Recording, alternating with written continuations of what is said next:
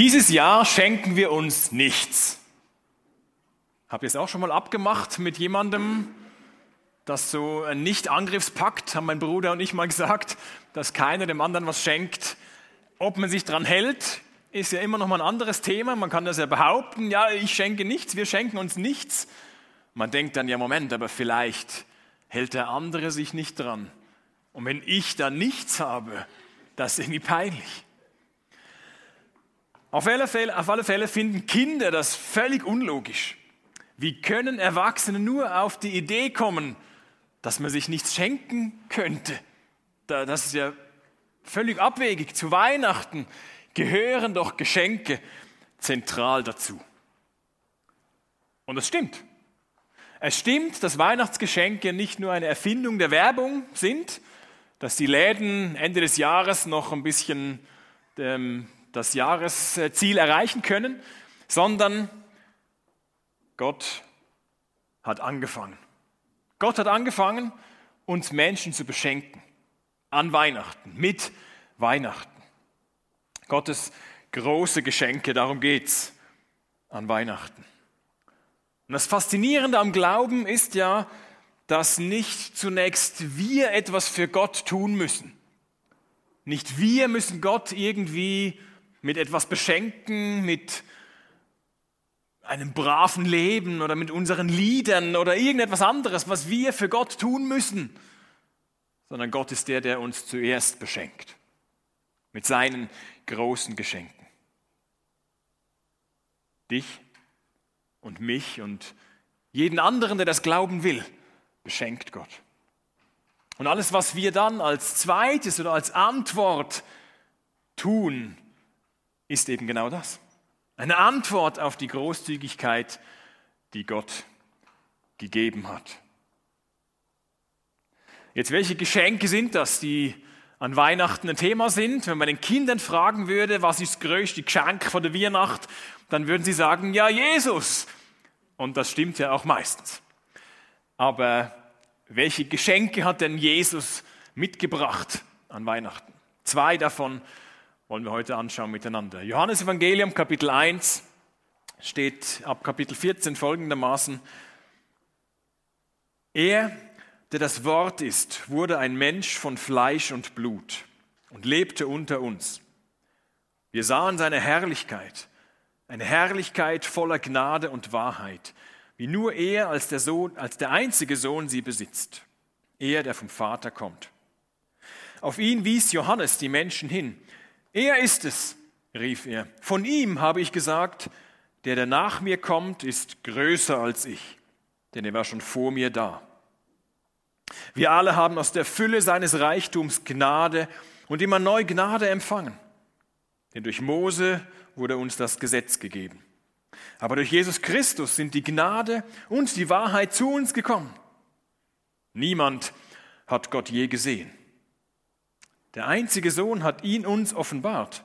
Er, der selbst Gott ist und an der Seite des Vaters sitzt. Das erste von den großen Geschenken, die Gott an Weihnachten macht oder mit Weihnachten in diese Welt geschickt hat, ist seine Nähe. Nähe. Gott wird Mensch und kommt damit den Menschen, damals den Menschen bis heute, so nahe wie noch nie. Aber nicht irgendwie aufdringlich oder irgendwie unangenehm, zu nahe, dass man zurückweichen müsste, weil es ja irgendwo den, den Sicherheitsabstand, den man braucht, überschreitet. Nein, Gott kommt den Menschen auf gute Art und Weise so nahe wie noch nie. Deshalb ist die Geburt von Jesus einer der Höhepunkte von Gottes Geschichte mit dieser Welt. So ein, ein Höhepunkt wie, wie die Schöpfung beispielsweise. Das sieht man daran, wie Johannes, der Jünger von Jesus, das hier beschreibt. Er schreibt, das Wort oder der das Wort ist, wurde ein Mensch. Und das bezieht sich auf die Verse vorher, die Johannes schreibt, wo er Jesus als das Wort Gottes bezeichnet und im Vers 1 zum Beispiel schreibt, am Anfang war das Wort. Das erinnert wiederum an den Beginn der Bibel im Ersten Testament, im Ersten Testament und im Alten Testament. Der erste Satz dort heißt, am Anfang schuf Gott. Und Johannes verwendet bewusst diese gleiche Formulierung. Er sagt, am Anfang war das Wort, am Anfang war Jesus bei Gott und war selbst Gott. Also diese Geburt, dass Jesus Mensch wird, dass Gott Mensch wird, ist so ein einschneidendes Ereignis für die Welt, wie das die Welt überhaupt gemacht wurde, dass die Schöpfung von Gott gemacht wurde, initiiert wurde. Mit Jesus kommt Gott den Menschen so nah wie noch nie. Als er dann erwachsen war und öffentlich auftrat, dann war Jesus mit seinen Jüngern unterwegs, mit einer kleineren oder größeren Jüngergruppe. Während drei Jahren waren sie miteinander unterwegs und deshalb schreibt Johannes von Jesus, er lebte unter uns. Vers 14, er lebte unter uns. Und wenn man das noch genauer ausdrücken möchte, könnte man sagen, er zeltete bei uns oder er schlug sein Zelt bei uns auf. Und auch diese Worte wählt Johannes bewusst, weil mit diesem Zelt gab es eine Vorgeschichte. Im Alten Testament waren die Juden, das Volk Gottes, lange Zeiten unterwegs. Als Nomaden sind sie umhergezogen und immer wieder bauten sie ihre eigenen Zelte auf und auch das Zelt auf, das Zelt Gottes in ihrer Mitte, mitten in ihrem Camp, weil Gott das so wollte. Dieses Zelt der Begegnung, die Stiftshütte auch genannt oder den, eben den, der Vorläufer des Tempels dann. Gott sagte, Sie, Israeliten, Sie sollen mir ein Heiligtum machen, damit ich in ihrer Mitte wohne. Und wenn man das liest, dann ist das wirklich so. Sie haben diese, dieses Camp immer wieder abgebaut und wieder aufgebaut am neuen Ort und die einzelnen Volksstämme, das war vorgeschrieben, wer sich wo anordnet mit seinem eigenen Zeltlager dann. Und in der Mitte dieses Camps, dort wollte Gott wohnen. Also nicht am Rand irgendwo in der Peripherie. Nein, er hat das Zentrum verdient. Und die einzelnen Volksstämme sollten außenrum sich aufrichten, weil er schon immer mittendrin im Leben, mittendrin in seinem Volk wohnen wollte. Und immer wieder erschien dann als Zeichen von der Gegenwart von Gott, ist die Rede davon von dieser Wolke, die dort zu sehen war. Dass zum Teil die Priester ihre Aufgabe gar nicht dort verrichten konnten.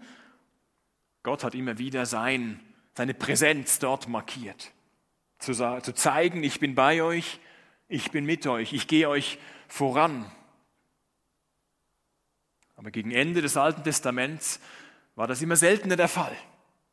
Dass dann eben im Tempel, als er dann stand, als dort diese Wolke oder Gott seine Präsenz zeigte, diese Wolke erschien. Das war immer seltener der Fall gegen Ende, und zwar wegen Israels Sünde weil sie immer wieder andere Götter verehrten, sich anderen Göttern zuwandten und sich nichts um den Bund mit ihrem Gott scherten. Und dann? Und dann kommt Jesus. Und Johannes schreibt das drum bewusst, er zeltet wieder unter uns. Er lebt unter uns. Er ist wieder ganz nahe gekommen. In einer Qualität wie niemals zuvor. Gott wird Mensch. Und deshalb wird Jesus auch genannt der Immanuel, als der angekündigt wurde vom Propheten Jesaja. Immanuel heißt Gott mit uns. Und das verkörpert Jesus von Anfang an. Deshalb schreibt Johannes, er lebte unter uns. Jetzt, was unternehmen Menschen alles dafür, um irgendwie Gott zu begegnen oder um einer höheren Macht, wie Sie es vielleicht ausdrücken, um, um dieser nahe zu kommen. Menschen investieren unendlich Geld dafür, um Seminare zu besuchen, um, um vielleicht Kraftorte zu finden, um Reisen in ferne Länder zu unternehmen, um irgendwie diesem, diesem Göttlichen, von dem sie sich etwas erhoffen, näher zu kommen. Jesus kam selbst auf diese Erde, um Nähe herzustellen. Nähe zwischen Gott und Mensch. Jeder, der ihm glaubt, dem sichert er, dem schenkt er seine Nähe.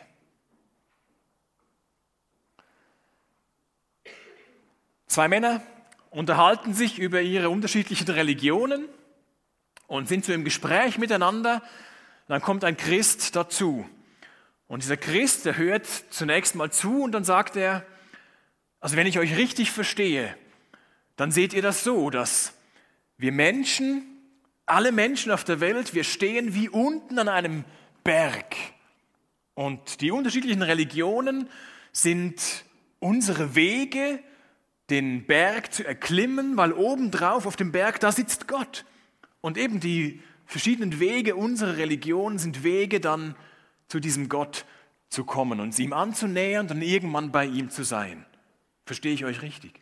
Und die beiden Männer sagen, ja, ja, genau, genau so sehen wir das.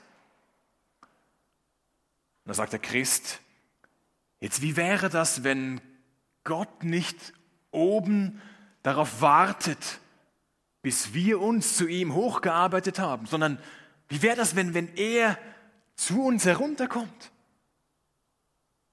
Sagen die beiden Männer, das wäre ganz wunderbar.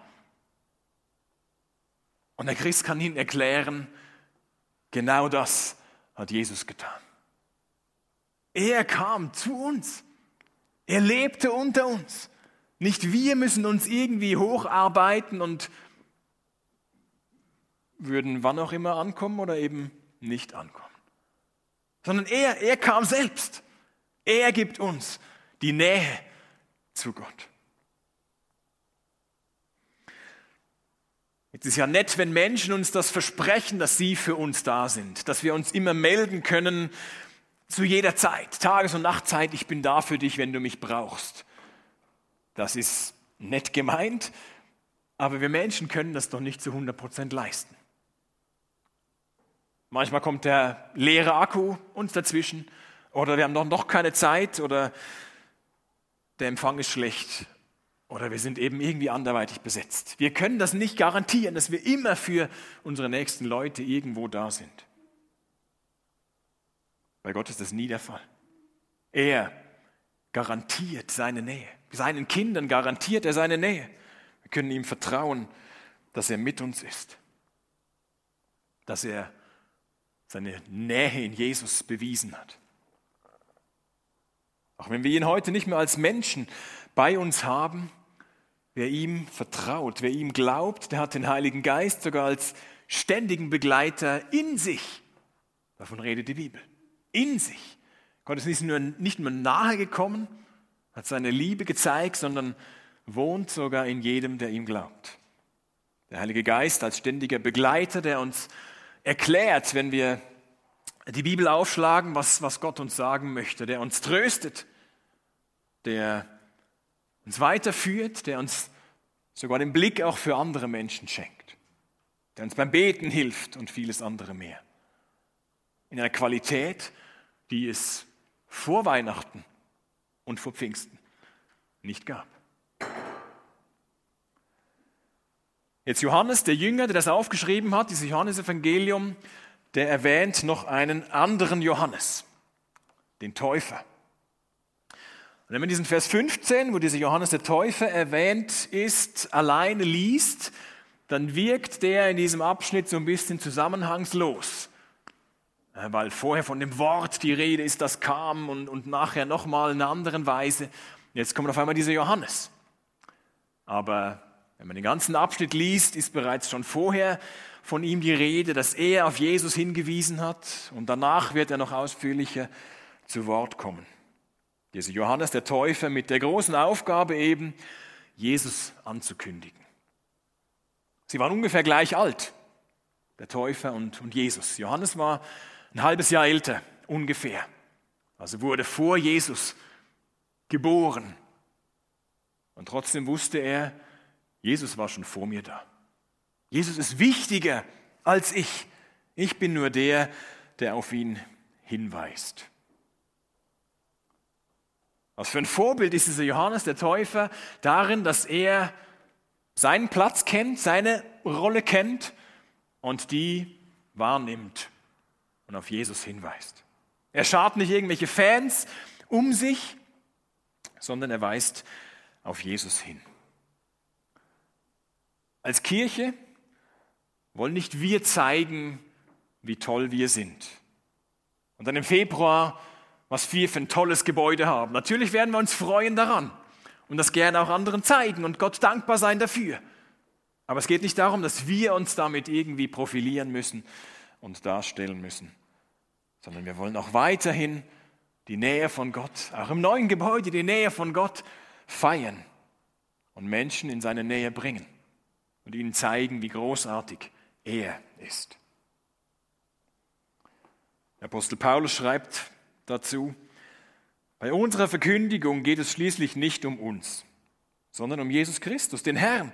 Wir sind nur Diener, eure Diener, weil Jesus uns damit beauftragt hat.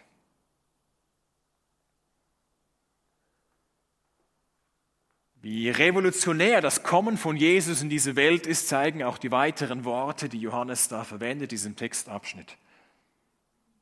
Niemand hat Gott je gesehen. Vers 18.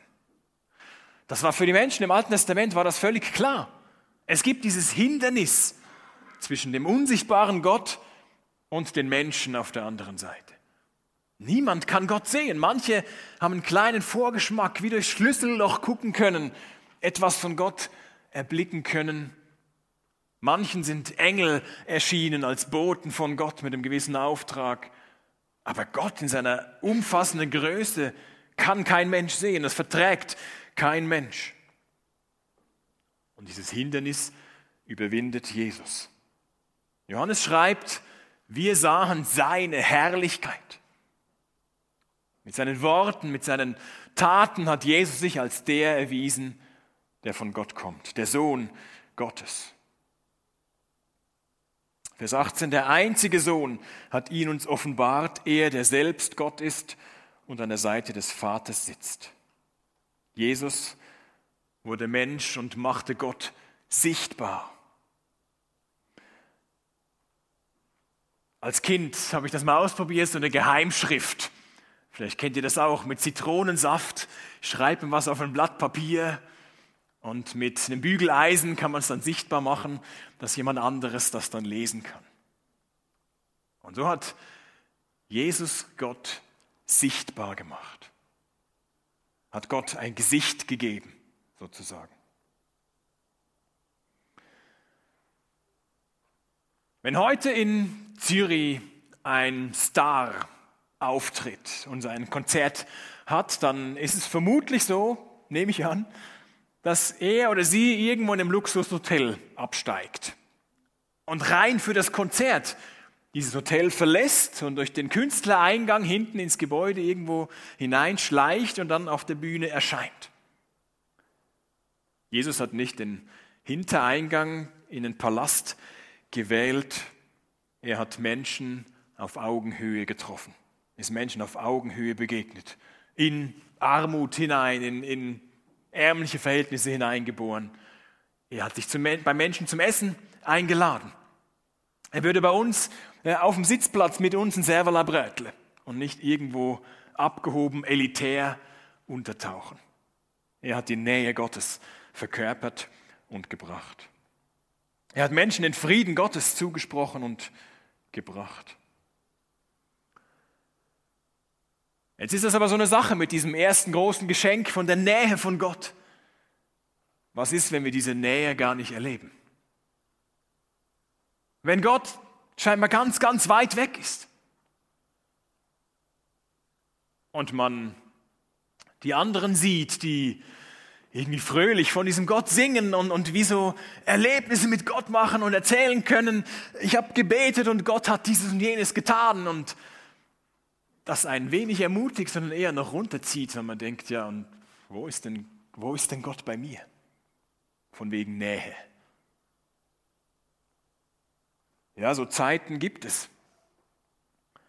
Und wir dürfen die aussprechen und dürfen das, das auch anderen sagen und, und Gott sagen, der sehr uns so, so weit weg scheint. Wir können neu in der, in der Bibel seine Versprechen geben, die er, lesen, die er uns gegeben hat.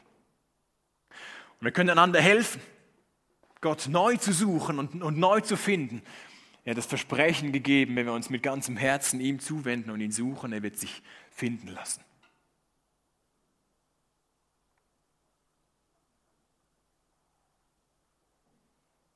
Und wir können das einordnen, dass wir in dieser Zeit leben, wo wir manches schon von ihm sehen können und erleben können, aber auch noch nicht vollendet, noch nicht erfüllt. Aber diese Zeit wird kommen.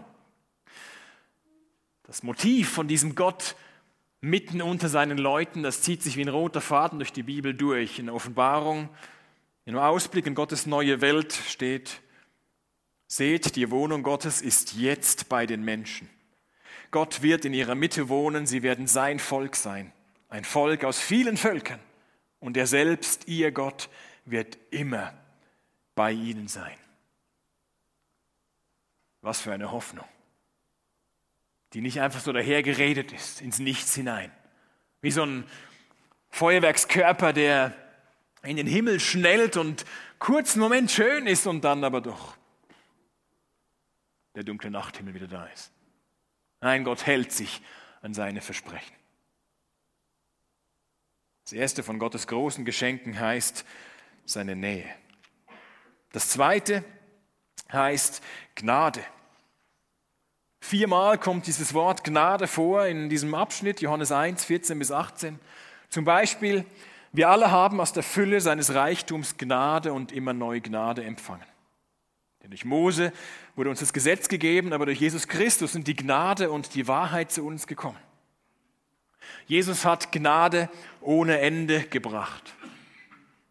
Das bedeutet nicht, dass es vorher noch keine Gnade gab.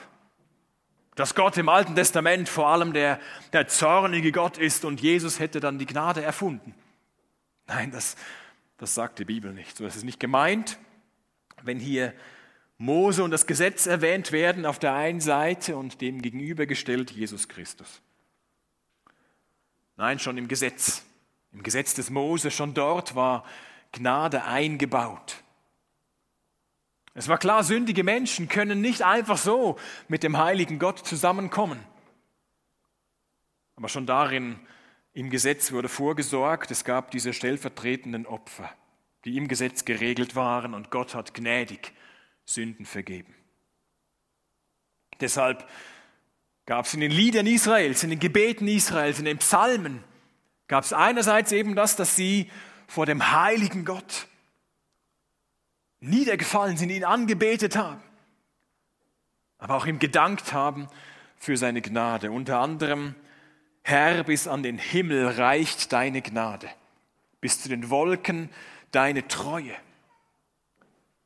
Das gleiche Wort wie, wie Wahrheit. Treue und Wahrheit ist das gleiche Wort hier. Sie haben also das, was Johannes hier aufnimmt, dass mit Jesus die Gnade und die Wahrheit kam. Das gab es im Alten Testament schon, diese Kombination. Die Gnade und die Wahrheit. Und Jesus bringt das jetzt in Vollkommenheit. Oder Psalm 117.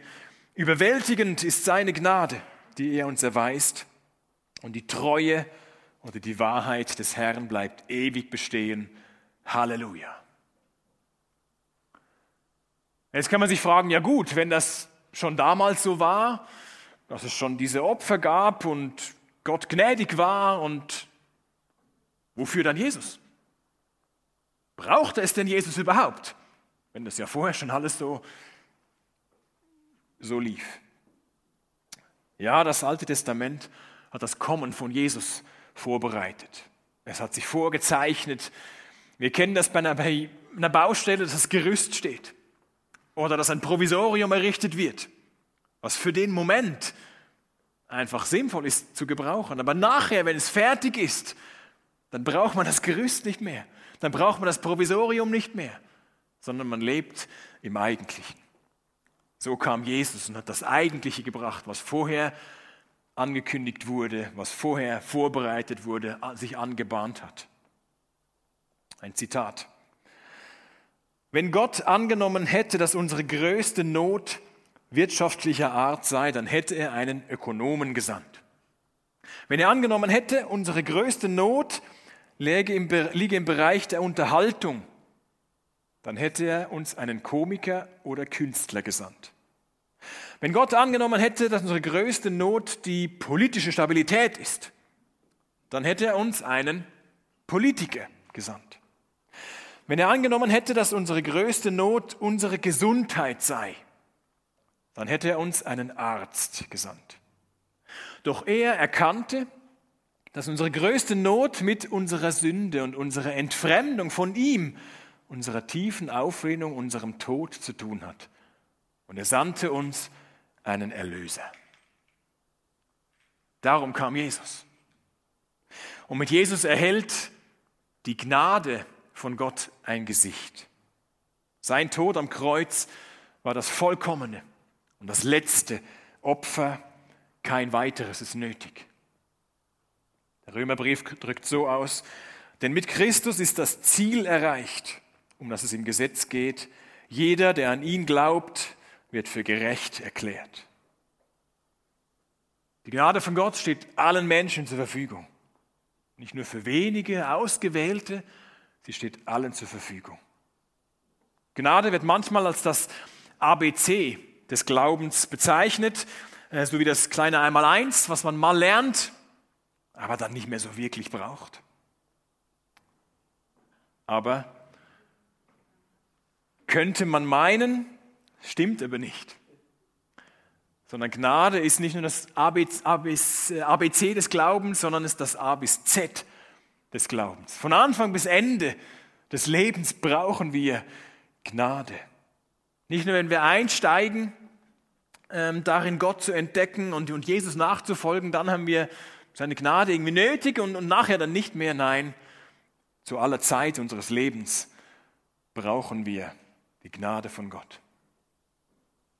Wir müssen nachher nicht unsere Anstrengungen hochfahren und seine Gunst irgendwie verdienen. Nein, wir dürfen nach wie vor von seiner Gnade leben, die er uns gerne schenkt. Weihnachten, dass Jesus Mensch wird, ist ein Wunder. Es hat sich angedeutet, es wurde im Alten Testament vorbereitet und dann war es soweit. Ein Höhepunkt von Gottes Geschichte mit seiner Welt.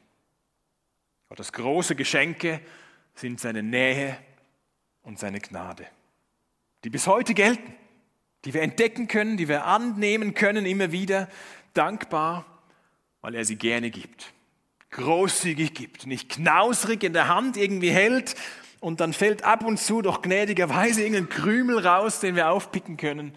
Nein, er gibt sie gerne. Wir können von seiner Gnade leben und seine Nähe immer wieder neu entdecken, auch miteinander entdecken, wenn wir sie vielleicht aus dem Blick verloren haben und uns helfen, ihm nachzufolgen und anderen Menschen helfen, in diese Nähe reinzukommen, weil wir sie teilen mit anderen und anderen von dieser Gnade erzählen die er uns großzügig ausschüttet und zur Verfügung stellt. Lass uns beten.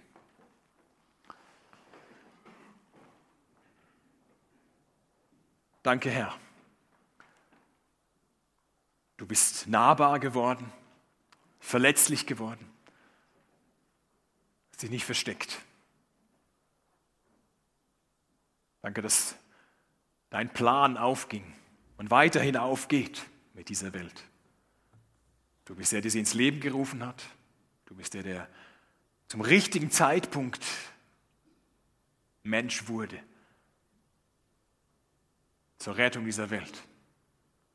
Danke, dass wir dich kennen dürfen, dich kennenlernen können, mit dir reden können, mit dir leben können. Hilf uns das als Privileg immer wieder zu sehen und zu entdecken, mit anderen zu teilen, dich zu feiern Schenk uns Freude tief ins Herz, die nicht aufgesetzt ist, sondern die ehrlich ist und die auch für andere zum Vorschein kommt. Gib uns Gelegenheiten, von dir zu reden und zu erklären, was es bedeutet, was Weihnachten eigentlich auf sich hat. Danke dir für deine Gnade und deine Güte, deine Treue. Amen.